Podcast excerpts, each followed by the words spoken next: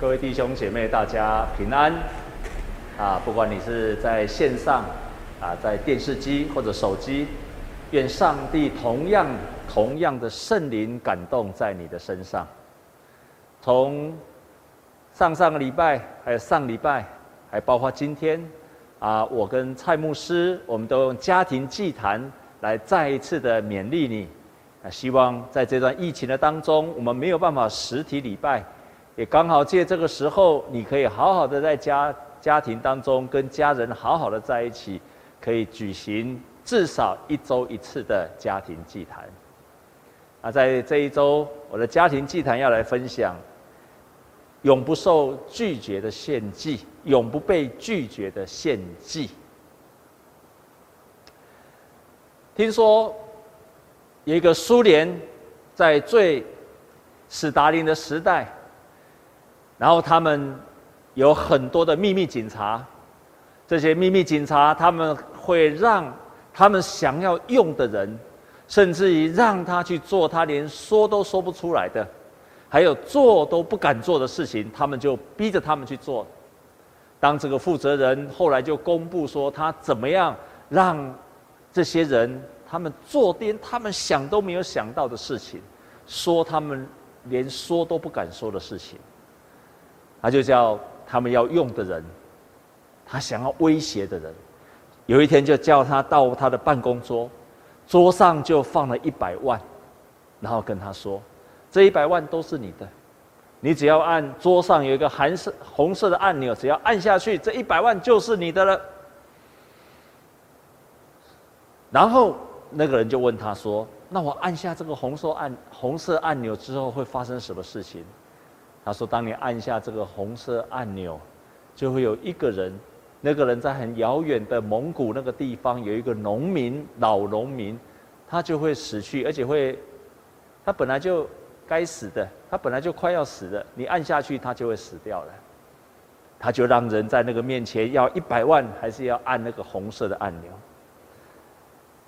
很多人就按了那个红色按钮，拿走了一百万。”但是从此以后，从此以后，只要这个秘密警察要你做什么，要你说什么，你都不敢拒绝。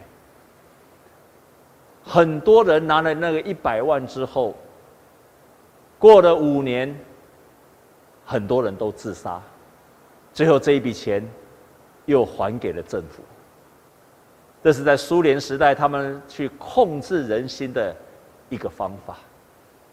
在这个方法里面，你至少看见了，当人心中有了罪恶感，而且这个罪恶感又不能够公开，它成为你心中一个罪恶的秘密，人就被辖制住了。同样的，同样的，只要人心中有那个隐藏的罪恶，你又不能够公开。撒旦就会使用你，利用你，你就被他辖制，做你所不想做的事情，说你不想说的事情。今天我们所读的圣经节，诗篇五十一篇是大卫的诗篇。当大卫他已经成为了君王，有一天他看见了漂亮的一个太太拔示巴，相貌甚美。非常的漂亮，大卫那个时候淫乱的心起来，决定要拥有这个漂亮的拔示巴，所以他就跟拔拔示巴发生了关系，没有想到居然怀了孕。大卫那个时候慌了，他是一个君王，却做了不该做的事情，而且已经没有办法掩盖了，没有办法掩盖了，没有想到。大卫恶从胆边生，他居然想了很多的方法要掩盖他的罪恶，要把这个罪恶成为了一个心中的秘密。他用的第一个方法就是叫这个拔示巴的太太乌利亚的先生乌利亚，把他从前线招回来，然后跟他说：“你可以休息，回去跟你的太太同房，好去掩盖这个太太是怀了他孩子的这个事实。”没有想到这个乌利亚。拔示巴的先生是一个非常爱国、爱神、爱百姓的人，他居然跟大卫回答说：“上帝的约柜还在帐幕里面，我的弟兄还在前面征战，以色列人也还在那个会那个帐篷里面，我怎么可以回到家里面跟我的太太同房？”他拒绝了。大卫没有因此而感觉到羞愧，他更加的、更加的恶从那个恶。那个隐藏的罪恶使他产生了更做更大的恶事，他居然想到了一个绝招，想要害死这个乌利亚，他就把乌利亚的上司叫来，跟他说：“你派他去前线打仗，打仗到一半的时候，所有的人都撤退，然后让乌利亚在前线被打死，被敌军给杀死。”这个人乌利亚真的就这样被害死了。那个他的。乌利亚的上司回来跟大卫报告说，乌利亚因为这样被杀死的时候，大卫还居然脸不红、气不喘的跟他说：“没有关系，你不要因为这样感到忧愁。刀剑杀死哪一个人，你都不知道，你只要好好打仗就可以了。”大卫彻底的要掩盖这一件事情。大卫在圣经上被形容他是一个合神心意的人。而且在百姓的当中，他是秉行公义的人。圣经这样清楚的记载大卫，大卫他是一个好人，也是一个明白神旨意的人。可是他犯了这个极大的罪恶，既奸淫罪又图谋去害死人，极大的罪。当他犯了这个罪，他一直要掩盖，三番两次的要掩盖。他以为神不知鬼不觉，可是神没有放过他。神没有放过他，上帝就派遣他的使者拿单，指着他的鼻子说：“你为什么做耶和华不喜悦的事情？你为什么看做他眼中看为恶的事情？”上帝没有因为没有因为你是秉行公义的人，上帝也没有因为他是一个。合神心意的人就放过他的罪恶，没有上帝要追究他的罪。亲爱的弟兄姐妹，也许你不像大卫一样杀人、犯奸淫、害死人，可是罪恶感有一个近亲，叫做羞耻感。当人犯了罪恶之后，想要掩盖，因为害怕羞耻的事情被发现了。所以人会有羞耻感，像大卫一样。我看一本书，这一本书就在介绍，叫做我们在哪些事情上会让我们感觉到羞耻的事情。第一个就是我觉得我很脏，当我们在许多事情，我们做错事情，我们觉得做了污秽的事情，性的关系不干净。我会觉得我自己很脏，这是让我们感觉到羞耻的事情，或者是有些人他过度的承担，他把身边的人所发生的事情也当做自己的事情来承担，所以当身边的人不好，我也觉得我自己没有做好，羞耻。第三种人是道德的洁癖者，他觉得自己只要有一点点缺失，都觉得是重大的瑕疵。还有，他会强迫跟人家比较，比较强迫症，总是和那些成功的人士、那些有能力、有地位的人人士相比较，都觉得自己自叹不如，所以就觉得自己充满了羞耻。还有，就是那些渴望被肯定、渴望被人家肯定，还希望人家旁边的人都喜欢自己。而且永远不会满足，永远不会满足，总是渴望被身边的人被肯定。还有自觉不配的人，觉得自己出身很卑微，不配得到人家对他好的人。还有就是，有些人常常被他过去可怕的记忆所谴责的人。有些人。当父母在的时候，没有好好的对待他，跟父母有冲突，跟父母有很多不愉快。有一天父母突然走了，心里觉得很多很多的罪恶感，觉得为什么过去我跟这个人没有好好相处，被过去所谴责的人，甚至于有很多是活在家族期待下的人，没有办法满足家族的期待。我曾经看过商周，他说有记载，有一个非常资优的学生，父母亲就是要让他考上医学院，父母的期待就是希望他考上医学院。所以当他考上医学院了，可是那真的不是他想要读的科系。当他考上医学院，他也去登记医学院了之后，他就结束他自己的生命。在他的遗言，他对他的父母说。到底你是喜欢我的医学院，还是你喜欢我这个人？我这一辈子努力做你的乖儿子，下一辈子我可不可以努力做我自己？当我们被自己所喜爱的人引以为耻，我们就有那种羞耻感。照理说，当大卫犯了罪。他应该要到圣殿里面，那时候没有圣殿，但是他应该到祭坛那个地方去献赎罪祭。他应该去献祭，去赎他的罪。到当时的，到当时的做法就是去赎罪。上帝设立了赎罪祭，设立的祭坛是要让人在祭坛的面前要去献祭，然后让自己的罪得到上帝的赦免。我不知道他有没有去献祭。但照理说，他应该牵着一只公羊，然后他牵到那个祭坛的面前。照当时候的规定，你要把手按在公羊的上面，公开承认自己的罪，然后把手按在公羊头的上面，表示我的罪归给了这只羊。之后，你要杀了那只羊，杀了那只羊，让这只羊。看到他死的时候，你就想到，本来是我应该死的，本来是我应该死的，是这一只羊替我来受死的。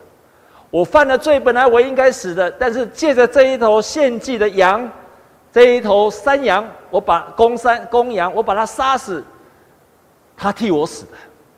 然后，当你看到羊在那边挣扎而痛苦而死的时候，这个时候，你心里面开始看到那一幕，你要记住这个景象，那就是我再也不可以犯这样的罪了。上帝，上帝是圣洁的，没有办法欺瞒的，神侵犯不得，你不可以再犯这个罪了。所以大卫，如果他犯了这个罪，他应该去献祭。他应该把这一切的罪归给他所带去的羊。可是大卫非常的清楚，大卫非常清楚，我不知道他有没有去献祭，圣经没有记载他有没有去献这个赎罪祭，也许有，也许没有。可是大卫他发现，我即使牵了一头羊到祭坛那边去献这个祭，即使把他杀死，看他在我的面前挣扎而死的话。上帝都不会接纳我所献的祭呀？为什么？他在今天的诗篇，他即使把这头羊带过去，在那个祭坛杀死，上帝都不会接纳，他不会得到平安的，不会得到上帝的悦纳的。为什么？因为，他记得今天的诗篇五十一篇第十六跟十七节就这样讲：你不喜爱祭物，你若喜爱，我就献上；凡祭你也不喜悦。神所要的祭就是忧伤的灵，神啊，忧伤痛悔的心，你必不轻看。大卫这一段的祷告里面，他说的非常非常的清楚：上帝不爱喜爱这个祭物，上帝喜爱的是什么？上帝要的祭是忧伤的灵，还有忧伤痛悔的心。一个没有悔改的心智，即使献上了羊，神仍然不会喜悦，还有接纳。大卫这一段的祷告虽然短短的两节，却充分的说出了献祭，还有在祭坛面前献祭的本质是什么？那个本质就是认罪悔改。有了认罪跟悔改，杀了祭物，献上祭物才有了意义，神才会接纳。没有认罪，没有悔改，即使献上祭物，神照常不照常不会接纳。他这个。描述的这段圣经节，成为了所有后来的先知们，他们在看待祭坛这件事情，都用同样的看法。我们来看，在撒母耳记上十五章二十二节，这个先知撒母耳是对大卫之前的王扫罗跟他这样讲：“他说，耶和华喜悦燔祭和平安祭，岂如喜悦人听从他的话呢？听命胜于献祭。”顺从胜于公羊的自由，上帝宁可你听命，宁可你顺服他的命令，胜过你所献上的公羊。然后我们再接下去来看，在后来的先知，几乎都集中了那个献祭的本质是什么？上帝所喜悦的祭是什么？阿摩斯书的五章二十二节一直到二十五节这样讲：你们虽然向我献燔祭和素祭。我却不悦纳，也不顾你们用肥畜献的平安祭。我愿公平如大水滚滚，使公义如江河滔滔。上帝所要的祭是你行公义、行公平，这才是神所喜悦的祭。我们接下去看弥迦书的六章六到八节，他这样说：“我朝见耶和华，在至高神的面前跪拜，当献上什么呢？我岂可献？”一岁的牛犊为燔祭吗？耶和华岂喜悦千千的公羊，或是万万的油河吗？我岂可为自己的罪过献我的长子吗？为心中的罪恶献我生所生的吗？世人啊，耶和华已经指示你何为善，他向你所要的是什么？只要你行公义，好怜悯。存谦卑的心，与你的神同行。神不喜悦你上献上千千万万的公羊，神只要你行公义，好怜悯，存谦卑的心，与神同行。因为神要我们献祭之后，他希望我们用忧伤、痛悔、悔改、认罪的心。为什么？因为他要我们。经历真正的赦免，好，让我们不再做罪的奴仆。他要我们释放，让我们得到真正的自由。他要我们恢复，让我们再一次做天父的儿子。大卫在十篇五十一篇，他就一段一段的分享他如何去来认罪。所以在今天的圣经的当中，我们可以分成三部分。从第一节到第五节，大卫终于认罪了。他之前一直掩盖，现在他终于认罪了。第六节到第九节，他求神除去他一切的罪恶。第十节到第十三节，他求神恢复他，恢复他与神的关系，与天父的关系。他做这三件事情，目的是什么？其实用用我们现在的话来讲。前那阵子很流行的一句话，叫做“校正回归”。校正回归，我跟神的关系错误了，我衡量事物的事情错误了，跟人的关系破坏了，我要把它校正回归回来。因为你的东西如果没有校正回归，你所有的东西都将是错误的。最近有个弟兄他分享，因为我们最近都被关起来。所以他就跟他太太，有一天他称完体重，就跟他太太说：“哎，太太，我们现在都在家里面吃自己煮的，也吃得比较清淡，好像我身体好像少了十公斤呢。你看，他就往秤子上一称，你看我少了十公斤，就非常非常的快乐。我们再也不吃外面的，我们自己煮自己吃，然后比较清淡。哎，我居然少了十公斤。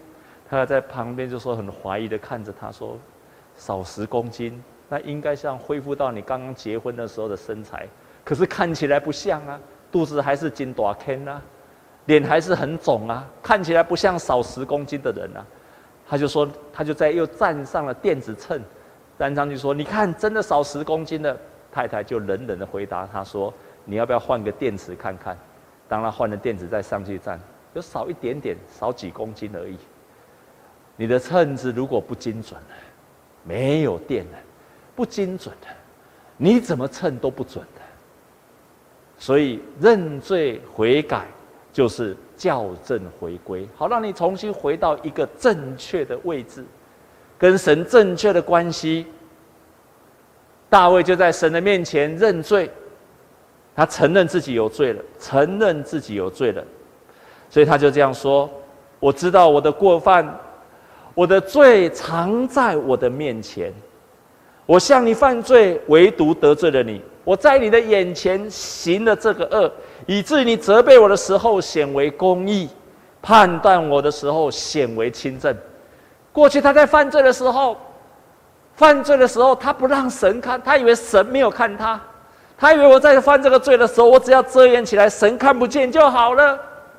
但是他现在终于承认了，神啊，我犯罪的时候，我是在你的面前犯罪啊，主啊。我向你犯了罪，而且我的罪一天到晚在我的面前呐、啊，我想要怎么掩盖都没有办法。他公开的承认自己，承认了自己的罪。他是一个君王，要一个君王写下一个诗篇，说我犯了罪，要在众人的面前承认说我犯了罪，不容易。有一个牧师这样说：最有力量的人，往往是最快。最平凡，还有最深刻悔改的人，我再念一遍：最有力量的人，往往是最快、最平凡、最深刻悔改的人。悔改的人，才是最有力量的人。大卫，他先认罪，这么大的罪，这么可耻的罪，他承认了。第二件事情。他跟上帝说：“你除去我一切的罪。”他说：“求你用牛膝草洁净我。牛膝草是他们当时候在圣殿里面要除去罪的时候用这个草，然后沾血，然后来除尽、除去罪的一个仪式。”他说：“求你用牛膝草，求你用牛膝草洁净我，我就干净；洗涤我，让我比雪更白。”他求神除去我的罪。第三件事情，他求神跟神来恢复关系。他跟神求四件事情，他说求四个恢复：恢复我有纯洁的心，恢复我有正直的灵，恢复圣灵与我同在，然后然后恢复喜乐。他跟神求这四个恢复，让他能够恢复纯洁的心，恢复正直的灵，恢复圣灵的同在。恢复喜乐，他为什么要恢复圣灵的同在？大卫在很年轻，被上帝高油成为君王的时候，那个时候圣经记载，当上帝当先知撒母尔高他时，上帝的灵大大感动他。他被浇灌的时候，上帝的灵大大感动他。大卫就是因为有上帝的灵不断的与他同在，他才可以胜过歌利亚，胜过仇敌，胜过仇敌的追杀，胜过一样一样的难关。最后他成为一个君王，是因为上帝的灵与他同在。如今，因为这个罪，使得上帝的灵离开了他，这意味着什么？上帝不再与他同在了。当上帝不与他同在的时候，他再也不能够做一个对的决定、正确的决定、好的君王。上帝的灵同在是何等重要啊！大卫第一个要求的就是让跟上帝要再一次的恢复关系，希望经历到上帝洗净我们一切的罪。其实这是一个，这不是一个理论。我们犯罪的时候，求上帝的赦免、接纳、除去我们一切的罪，这不是一个理论，这是一个经历。这是一个经历，这不是只有我理论知道而已，而我必须经历它，我必须要经历它，经历到什么？经历到我被赦免的恩典，这是一个恩典，就是我还是罪人的时候，上帝要赦免我，经历到赦免的恩典，经历到被接纳的恩典，然后经历到能力的恩典，恢复能力的恩典，然后经历到感恩的恩典，这是一个经历。这不是一个理论，这一切赦免、接纳能力，还有感恩，都是一个经历，而且是上帝的恩典。在美国有一个人叫做 Race Horse Sample。Race Horse Sample，他是一个妓女的儿子，妈妈在他小时候常常喝醉，打他，骂他，于是他在十一岁的时候就逃家了，到处逃亡，心中充满了怒气，常常跟人家冲突、暴力。第二次世界大战时，他被征召去当兵，没有想到他不断的逃走，又不断的犯罪、暴力，最后他被判刑了三十年。在那个监狱，Texas 的监狱里，有一个地方叫做坟墓，那是恶行重大的人就要被丢到坟墓。所谓坟墓，就是不见天日。你每一天只能吃一口饼，吃一块饼干，还有一杯水，让你维生，可是让你不见天日，毫无自由。他常常被关去那个地方。他被判了三十年，服刑到第十六年的时候，有一次他又跟人家起了冲突，又犯了罪，他又再一次被丢进这样那个所谓坟墓里面。这一次他被关进去的时候，他绕着围墙一直走，一直走，然后。手打着自己的头，一直打，一直打，捶墙打自己，并且掩面。他第一次大声的喊说：“上帝啊，救我！上帝啊，救我吧！”他被关了那么久的当中，是他第一次跟上帝呼求说：“上帝啊，救我！上帝啊，救我！”虽然仅仅只有一次，在那个时候，当他呼求上帝的时候，上帝救我。突然之间，他觉得光明充满了那个坟墓里面，他发现了前所未有的安全、平安、爱，还有喜乐。他体会到被爱了，第一次体会到他呼求上帝的时候说：“上帝救我！”经历到上帝爱他，只有那一次。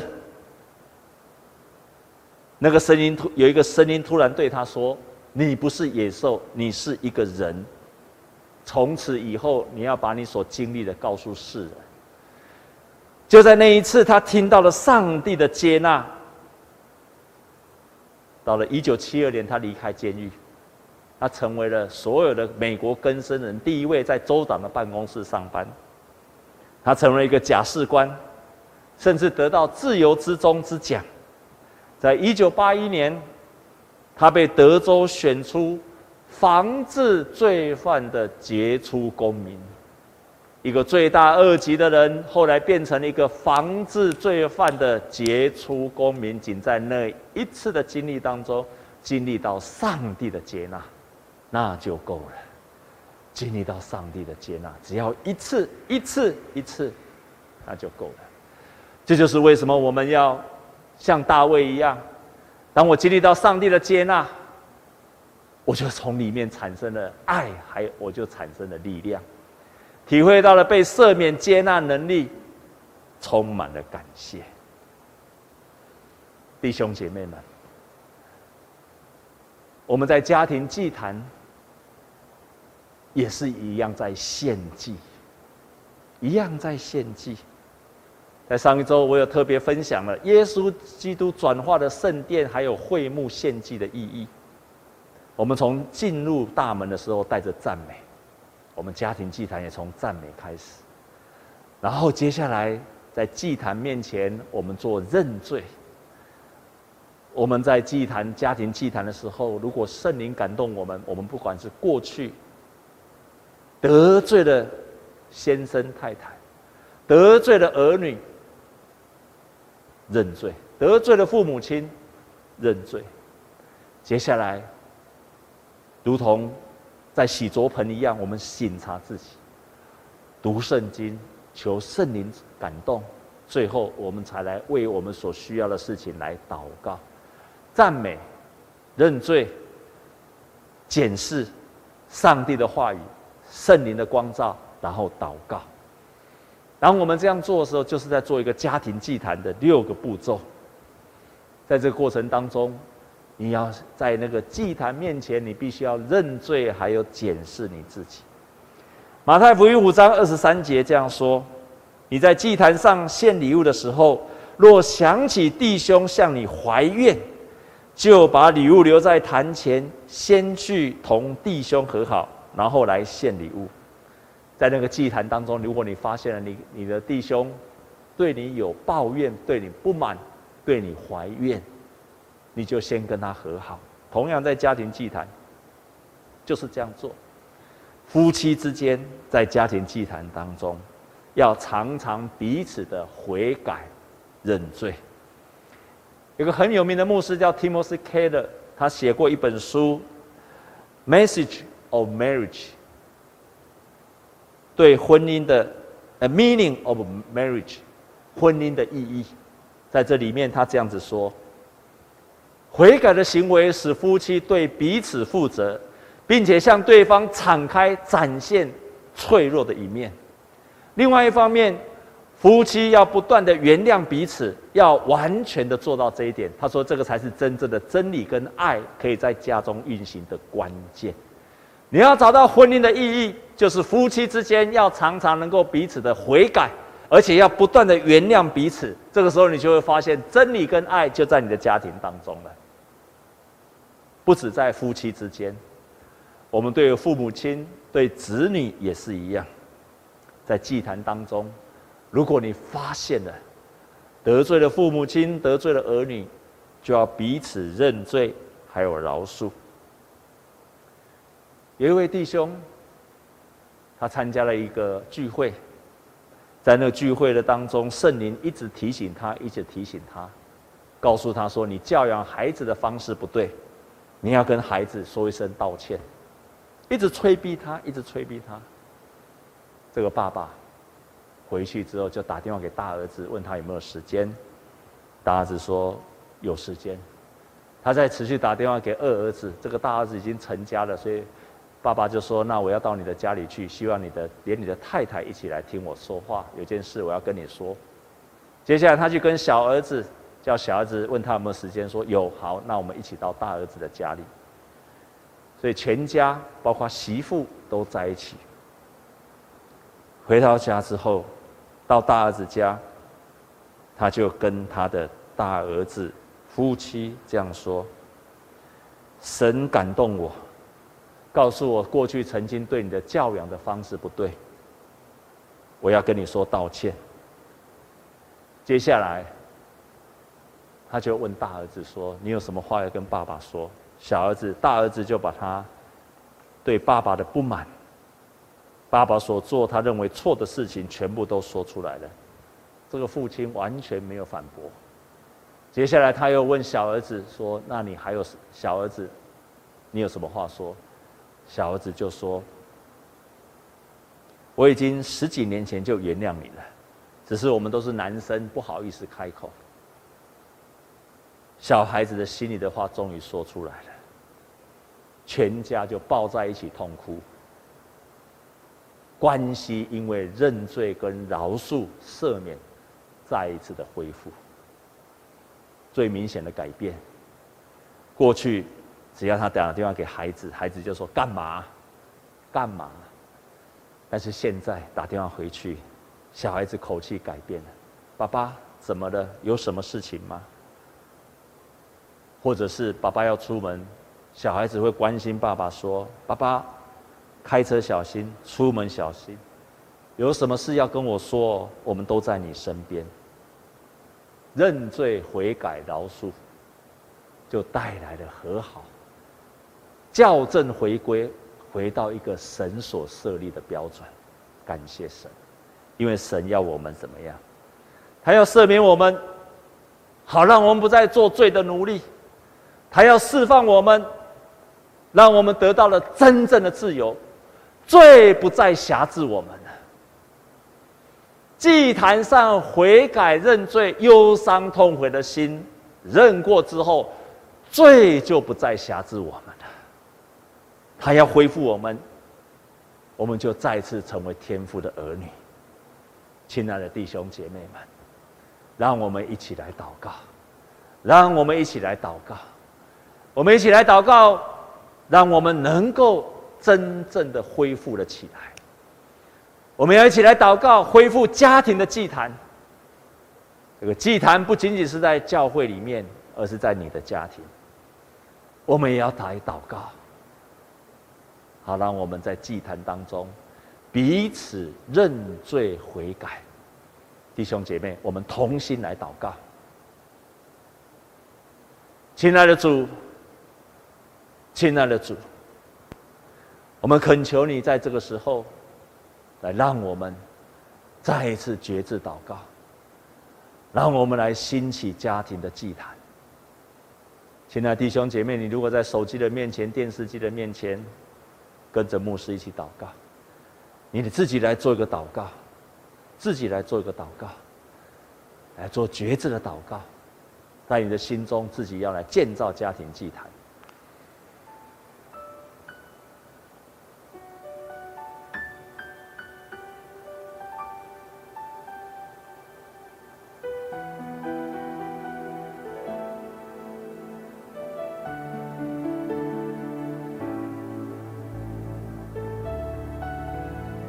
若是你的家人跟你在一起，你就跟他一起祷告。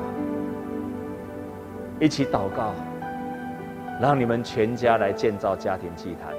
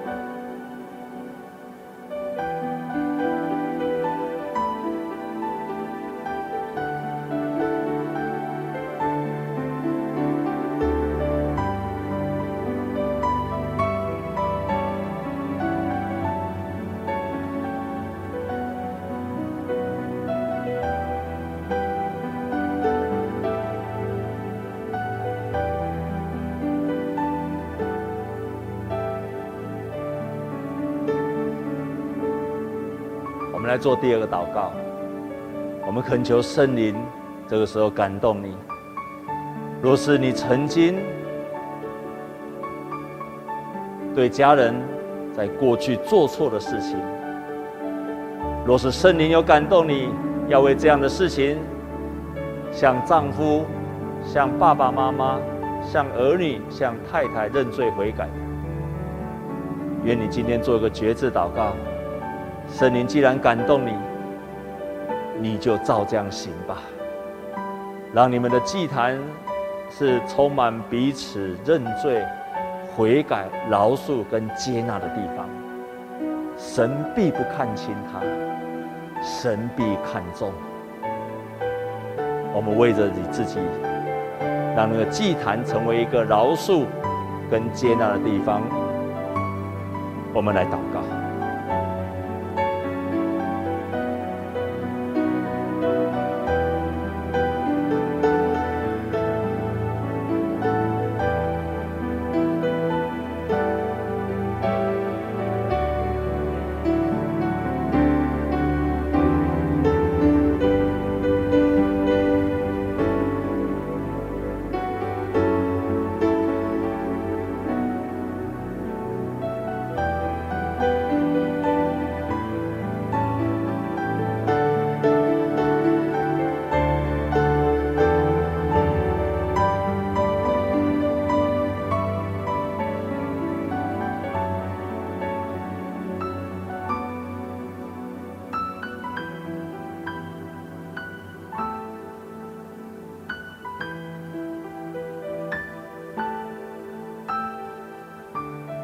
亲爱的天父啊，亲爱的天父啊，忧伤痛悔的心，你必不看轻。